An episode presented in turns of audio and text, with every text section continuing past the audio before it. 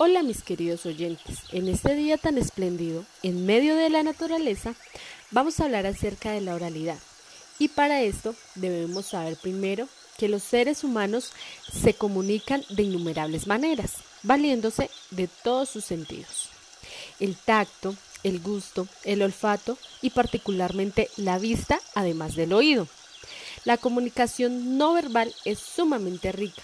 Un ejemplo claro de ello es la gesticulación pero en este momento queremos profundizar sobre la oralidad en la infancia, ya que esto es importante saberlo para nuestra labor docente. Pues comencemos.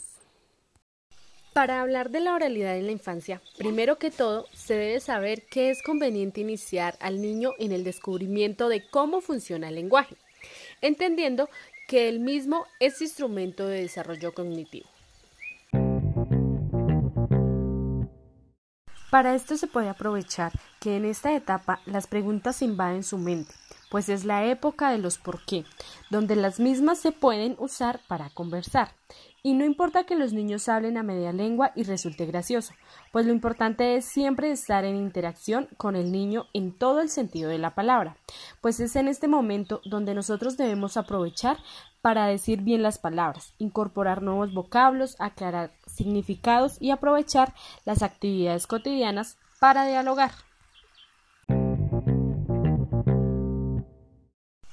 Ahora es importante mencionar que en el ámbito escolar las características del lenguaje que traen los niños tienen la importancia de sus experiencias personales y nosotros como docentes debemos aceptar estas diferencias lingüísticas, darles un lugar dentro del aula, pero además debemos ofrecer situaciones nuevas que le permitan vivir otras experiencias enriquecedoras con el objeto de prepararlo para actuar en otros ámbitos diferentes de los de su entorno de origen. Otro dato importante es reconocer que todos los agentes que rodean al niño son fundamentales en los procesos de la oralidad, como lo son los vecinos, la comunidad, la escuela, pero sobre todo la familia, pues se dice que ella tiene la llave de la comunicación inicial.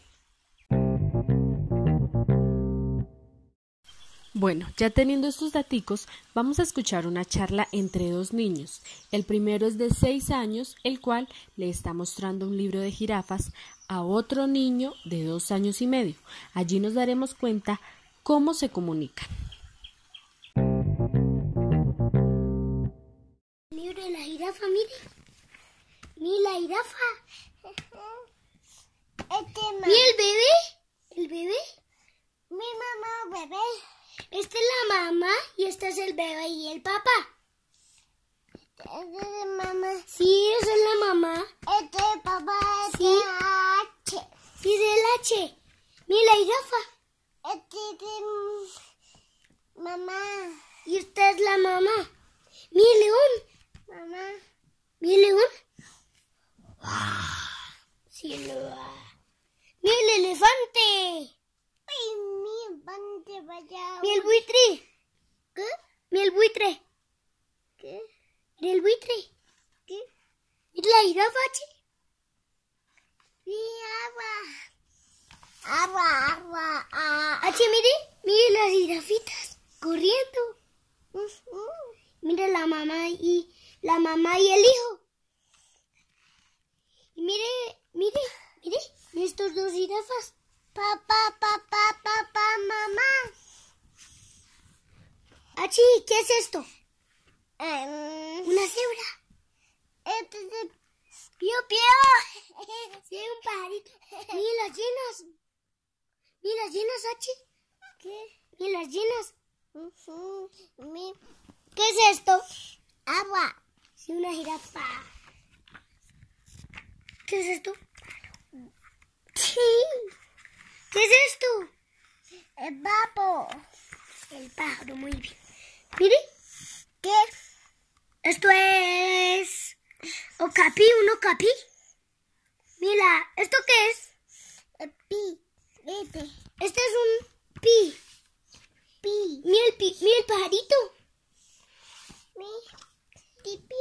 Mira las dos jirafitas. Mira, Mire acá. Mire los dos hijos y la mamá. Mamá, mamá, mamá, papá. Mamá. Mire lo, la mamá y los hijos. Papá, papá, mamá, papá. Mire, mi niño. ¿Y el papá? Papá. Ay, Mire el león. Niño. ¿Cómo, H, ¿cómo se llama esto? Lo, lo. Brown León. ¿Qué es esto? ¿Esto qué es? ¿Esto qué es? Pío, pío. Listo. Fin.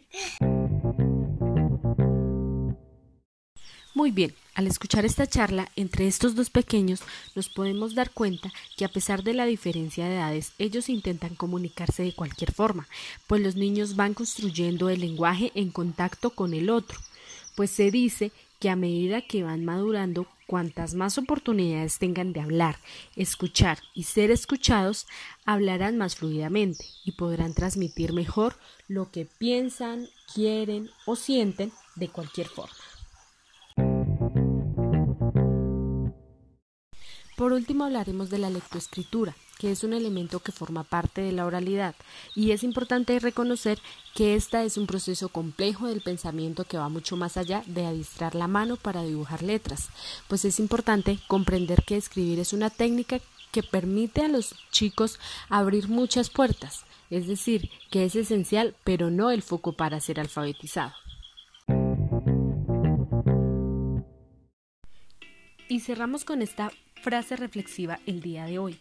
La expresión oral es capaz de existir sin ninguna escritura, pero nunca ha existido escritura sin oralidad.